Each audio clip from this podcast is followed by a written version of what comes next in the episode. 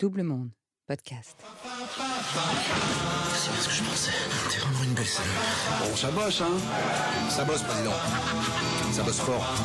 Non, n'insiste pas. Faire l'amour dans un ascenseur avec une stagiaire, c'est beaucoup trop adrenaline pour moi. J'ai 12 000 tonnes de yaourt à écouler cette année.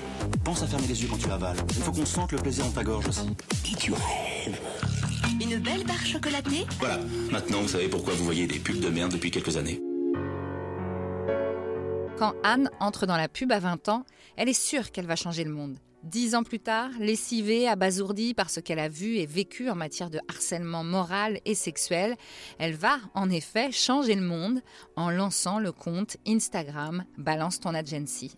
Un espace pour témoigner de ce qu'il se passe dans certaines agences, une plateforme pour s'informer des pratiques toxiques en interne. Et elle n'hésite pas une seconde, elle dévoile aux yeux de tous les noms des agences. Deux ans plus tard, elle a réussi à en épingler plusieurs, dont certaines que vous entendrez dans Je te crois, et qui ont décidé de revoir de fond en comble leur management.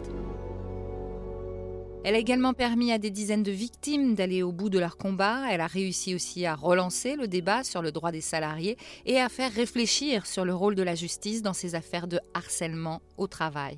Anne est donc devenue une lanceuse d'alerte influente, un statut qui a transformé sa vie pour le meilleur et pour le pire. Bienvenue dans Je te crois saison 3, le podcast qui donne la voix à ceux dont la parole est mise en doute.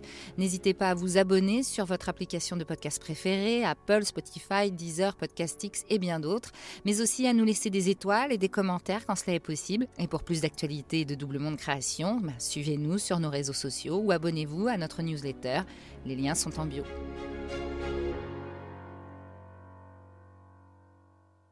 Je m'appelle Anne Boistard, j'ai 34 ans, je suis la créatrice de Balance ton Agency. C'est un compte Instagram qui a été créé à la suite euh, d'un burn-out dans le milieu de la publicité. Et effectivement, j'ai créé ce compte en septembre 2020 pour essayer de briser l'omerta qu'il y avait dans le milieu de la publicité. Et on voit bien qu'il y avait une omerta qui existait puisque je reçois à peu près 200 témoignages par jour sur le compte. Donc il y a beaucoup de choses à dire et il y a beaucoup de choses à déconstruire. Ça faisait à peu près une dizaine d'années que j'étais dans le milieu de la publicité. Donc j'avais été pas victime de harcèlement sexuel ou de harcèlement moral ou d'agression sexuelle. J'avais été plutôt témoin de ça. J'avais été dans une grosse agence de publicité pendant six ans. Et ensuite, euh, je me suis dit, bah tiens, il faudrait peut-être que j'essaye une boîte un peu plus digitale parce que l'agence dans laquelle j'étais, c'était très traditionnel, donc il fallait que j'essaye un peu le digital. Donc j'ai changé, je suis allée dans une plus petite boîte, on était à peu près 40. Et c'est là où effectivement j'ai vu du harcèlement sexuel pur et dur. Donc moi, je l'ai toujours pas vécu. Hein. Moi, j'étais j'étais juste témoin, j'ai pas été victime de ça. Et ensuite, je suis restée neuf mois. J'ai pas tenu plus longtemps parce que c'était vraiment insupportable à voir.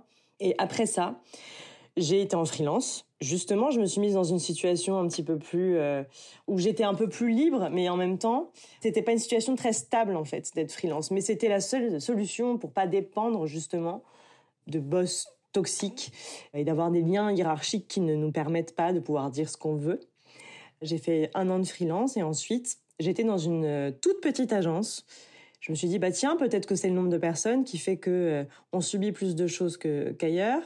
Donc c'était une agence où on était à peu près 12 et il y avait un manager toxique, ce qu'on appelle le verre dans la pomme, qui a réussi quand même sur les 12 personnes euh, qui étaient dans cette agence à nous faire partir un à un. Donc euh, j'avais remonté à la direction le fait que c'était quelqu'un qui était assez nocif et finalement en fait on n'a pas été écouté.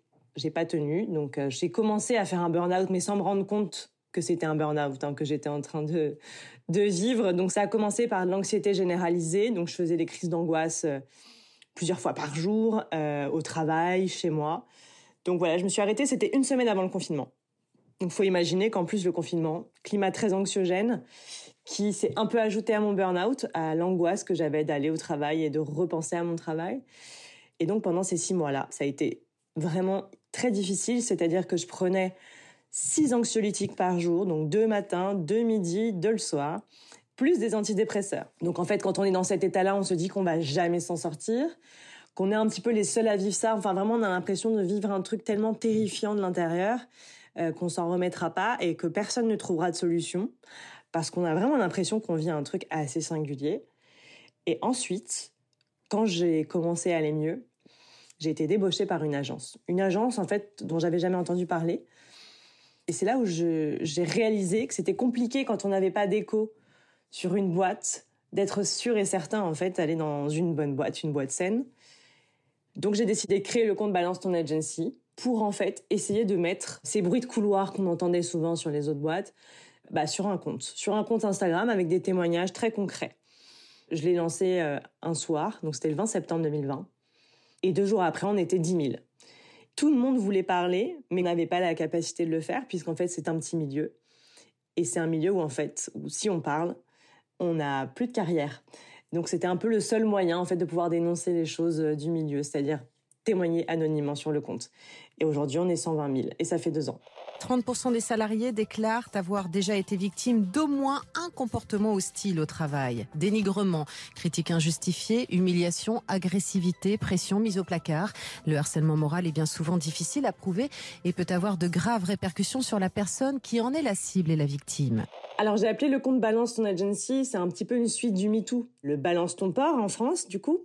Ce mouvement-là, le Balance ton, c'est un mouvement en fait euh, qui, quand on a envie de dénoncer des comportements inappropriés, est assez logique à suivre. Hein. C'est-à-dire que moi, sur euh, Instagram, il y avait déjà Balance ton stage à l'époque. Et je suis arrivée assez logiquement avec le Balance ton agency. Alors, Balance ton agence, c'était déjà pris. C'était un compte avec euh, rien dessus. Mais bon, ça me donnait... Enfin, je pouvais pas, du coup, appeler mon compte Balance ton agence. Donc, c'est pour ça qu'il s'appelle Balance ton agency. J'étais anonyme au départ. J'ai été anonyme pendant un an. Et effectivement, tout au départ, quand j'ai lancé le compte, moi, je savais pas trop vers euh, quel chemin aller, quoi. Est-ce que je balançais des témoignages comme ça un peu bruts? Est-ce que je faisais par agence? Je m'étais pas vraiment posé la question, en fait. J'avais juste la volonté de briser euh, l'ouverture du milieu. Donc, en fait, quand j'ai lancé le compte, j'avais commencé par mettre des posts entendus chez. Et en fait, j'en avais déjà mis deux, trois de ce que moi j'avais entendu, en fait dans les agences par lesquelles j'étais passée. Et là, les gens ont compris qu'en fait, c'était un compte qui permettait de libérer la parole dans la publicité. Et donc, j'ai commencé à recevoir des témoignages sur une des agences où j'avais écrit entendu chez. Il y a une personne qui a commencé à témoigner. Et c'était une personne en plus que je connaissais, mais qui ne savait pas que c'était moi. Donc, je savais que son témoignage euh, était vrai. Donc, j'ai vraiment eu de la chance parce que je me suis dit, bon, là, je sais qu'en fait, euh, si je vais dans cette direction, ça va être une direction qui, qui est vraie. Et là, on suivit à peu près une trentaine de témoignages juste sur cette agence-là. Et c'est pareil, c'est des gens que j'avais croisés parce que c'était une agence par laquelle j'étais passée. Et donc en fait, euh, au fur et à mesure, euh, enfin au fur et à mesure, non, le lendemain, euh, il y avait déjà un article dans J'ai un pote dans la com qui a fait gagner aussi beaucoup d'abonnés et qui a fait que les gens se sont dit ah tiens c'est ici qu'on dénonce quoi. Souvent, le boss hurlait dans la pièce Je te bouffe la chatte, toi Une fois, il s'est énervé car une stagiaire a pas voulu regarder la vidéo porno qu'il avait mise à table alors que nous étions en train de déjeuner. Il pouvait te toucher, les seins, le cul, et il peut simuler un acte sexuel sur toi. Moi, le genre de témoignages que je reçois sur Balance Agency, ça va être des témoignages de harcèlement sexuel, de harcèlement moral, ça va être des témoignages d'attouchement, d'agression sexuelle et il n'y a pas longtemps des témoignages euh, de viol. La publicité, c'est un milieu où effectivement il y a beaucoup de harcèlement sexuel, plus que dans les startups, parce que je discute effectivement beaucoup avec Balance ta startup, qui va avoir beaucoup plus de cas de harcèlement moral, et dans la pub du, sexuel. Alors, ça s'explique par plein de choses. Hein. Ça s'explique parce qu'effectivement, le milieu de la pub, c'est un milieu où il y a beaucoup d'hommes qui sont à la tête euh, des boîtes, où euh, il y a beaucoup d'alcool, il y a de la drogue, où tout était permis il y a encore 10, euh, 15 ans, 20 ans, j'imagine même pas ce qui se passait à l'époque.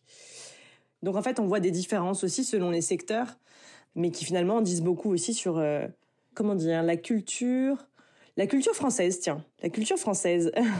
non, parce que j'ai quand même beaucoup de témoignages de personnes qui ne sont pas en France, qui sont en Angleterre, qui sont au Canada, et qui me disent, c'est incroyable comment nous dans notre euh, dans notre pays euh, ça n'arriverait plus ce genre de choses euh, parce que c'est pas banalisé comme en France.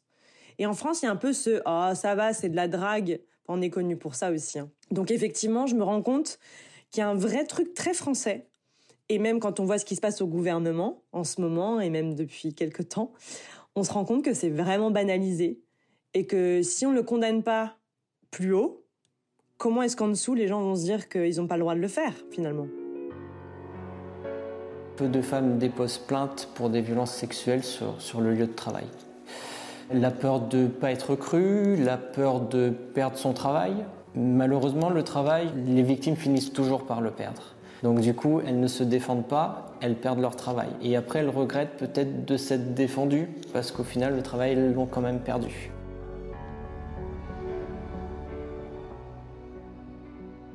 Le name and shame, c'est assez important dans le sens où on peut quand même, en nommant l'agence, éviter à des jeunes femmes, des étudiants, des étudiantes en fait, d'aller dans ces boîtes que les agences de pub, enfin pardon, que les écoles de pub leur préconisent, c'est-à-dire qu'ils se disent bon bah ils leur disent bon bah là c'est très créatif, c'est une agence super, hyper créative et créative et tout ça, mais ils vont pas leur expliquer que c'est des agences toxiques.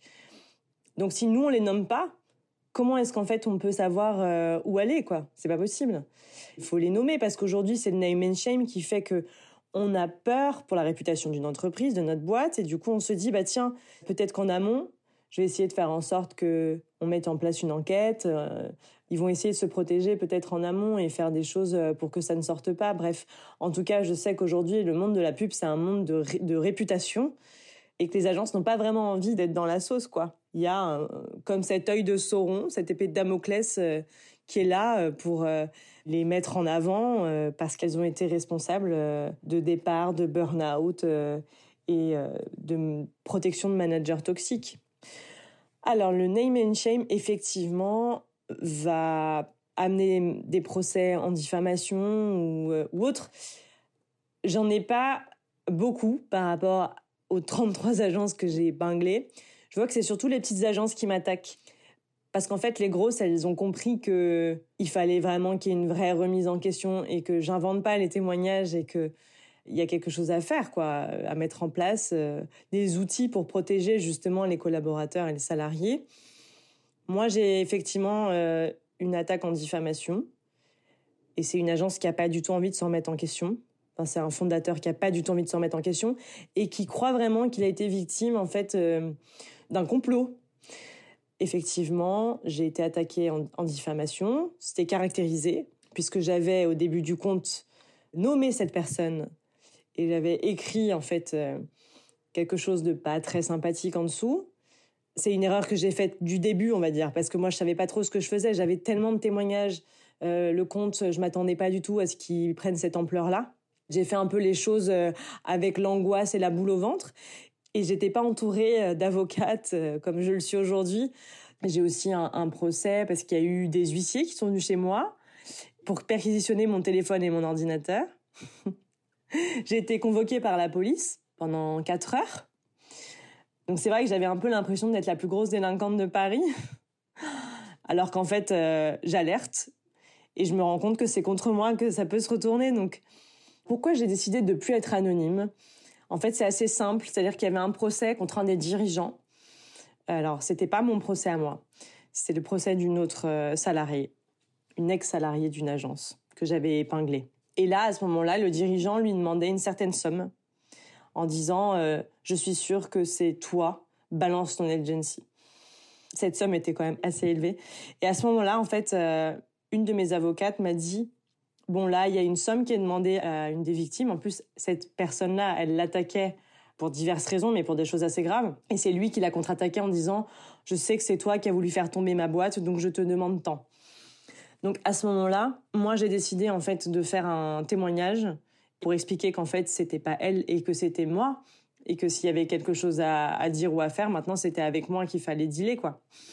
Ce témoignage-là qui était donc écrit avec ma signature, avec mon nom, mon prénom, bah cette, ce dirigeant-là a décidé de le partager avec les autres dirigeants des agences de pub. Donc moi j'ai des dirigeants qui m'ont appelé en disant euh, bah tiens je sais que c'est toi, c'est machin qui me l'a dit il veut qu'en fait euh, on t'attaque ensemble. Et donc j'avais compris qu'en fait euh, les dirigeants avaient mon nom, avaient mon prénom, avaient ma, ma photo quoi. Donc en septembre, euh, donc ça c'était en mai, donc en septembre j'ai décidé d'appeler les échos, c'était les échos, les échos start à l'époque, pour faire cet article disant que c'était moi et pour expliquer pourquoi je le faisais et pour expliquer pourquoi j'avais été anonyme et pour expliquer pourquoi je l'étais plus aujourd'hui. Il fallait avoir cet anonymat là pendant un an pour qu'en fait le sujet ce soit pas moi, ce soit pas mon parcours, ce soit pas mon âge, ce soit pas mon genre, et que le sujet c'était les personnes qui m'écrivaient ou les agences qu'on dénonçait. Et ensuite, le fait de sortir de l'anonymat, bah, c'est de se dire à un moment, bon bah, on se montre en fait, parce que vous arrêtez pas de dire que les témoignages anonymes, bah, on se cache derrière et que ça ne vaut rien. Donc maintenant, on doit se montrer pour prouver qu'en fait, ils valent quelque chose et qu'on le fait sans avoir peur, même si on a quand même peur au fond. Alors, je peux me considérer comme une lanceuse d'alerte, sauf qu'aux yeux de la justice, je le suis pas. Parce qu'en fait, pour être lanceur, lanceur d'alerte ou lanceuse d'alerte, il faut dénoncer ce qui se passe dans sa propre entreprise, l'entreprise dans laquelle on travaille. Et moi, ne travaillant pas dans ces entreprises-là, je ne suis pas lanceuse d'alerte aux yeux de la justice, euh, donc j'ai rien qui me protège en fait. C'est pour ça que les procès que j'ai en cours sont assez complexes parce que la justice, c'est pas trop dans quelle case me mettre. Et forcément, quand ils vont prendre une décision, ça va faire jurisprudence puisque c'est un peu la première fois que ça arrive, on va dire. C'est à la fois lourd à porter et à la fois il y a quand même une certaine fierté qui s'est faite dans la douleur, hein, parce qu'il y a eu des moments qui ont été très difficiles pour moi aussi. Hein. Faut pas penser que je prends énormément de plaisir à faire ça. Il y a un moment, euh, bah, j'ai envie d'arrêter parce que ça m'apporte euh, bah, beaucoup de négativité et je sais que les gens comptent beaucoup sur moi. Par exemple, si je réponds pas, euh, moi je me souviens d'un message vers 1h du matin, il y avait quelqu'un qui m'avait écrit si tu me réponds pas, je me suicide quoi. Donc en fait, quand on lit ça, on se dit qu'on a euh, peut-être un peu trop de responsabilité et qu'on n'est pas habilité non plus à protéger les gens qui témoignent. De un parce qu'il y en a beaucoup et de deux parce que je suis pas formée pour ça. J'ai une empathie euh, certaine, mais ensuite, euh, voilà, moi quand on une victime m'écrit son témoignage qui va être horrible, il faut savoir qu'elle ressasse des choses qu'elle avait peut-être vachement enfouies. Et après, derrière, on peut pas la laisser et dire, bah, merci pour ton témoignage, je vais le publier, et bisous. Il faut un accompagnement quelque part. Donc, moi, je suis pas formée euh, à accompagner les victimes. Je l'ai été malgré moi. Enfin, quelque part, voilà, c'est juste une expérience humaine pour moi aussi. Et en fait, c'est vrai qu'à un moment, avec euh, dans ma vie perso, ça a été, euh, ça a été spécial parce que mon compagnon, lui, bah, il subissait un peu ça parce qu'il me voyait sur mon téléphone. C'est 11 heures par jour. Hein. Il me voyait euh, sur mon téléphone, il me voyait au téléphone avec les journalistes, il me voyait faire des nuits blanches. Et puis c'était la peur aussi parce que j'étais dans l'anonymat pendant un an, donc moi j'avais l'impression d'être suivie dans la rue. J'avais peur de recevoir des colis euh, avec des choses euh, bizarres dedans. J'avais peur de plein de choses, quoi. Et puis oui, après il y a des gens qui me disent mais t'as pas peur quand je parle de personnes qui sont quand même assez influentes, mais t'as pas peur qu'en fait on te tue, tout simplement parce que ça peut arriver, des règlements de compte, euh, voilà. Moi, je préfère pas toujours me rendre compte de l'impact que ça a pour garder un peu les pieds sur terre et pour pas aussi trop flipper. C'est une fierté, mais c'est aussi euh, un poids. C'est les deux, en fait. Et après ça, je me suis dit, bah, comment je transforme Balance ton agency? Je vais pas pouvoir le garder ad vitam aeternam. Qu'est-ce que je fais avec ça? Comment je le transforme? Et effectivement, à un moment, je me suis dit, bah, tiens, tout simplement, euh, en créant moi-même mon agence, quoi. Moi, je vais créer mon agence euh, fin juin. Ça va être en fait justement l'agence qui va évidemment, mais ça c'est normalement toutes les agences qui doivent le faire, mais respecter euh, les salariés et respecter l'environnement. C'est-à-dire que on va travailler avec des annonceurs qui sont dans cette transition écologique là, de travailler justement sur l'image des marques et qui sont vraiment dans une volonté de transition écologique.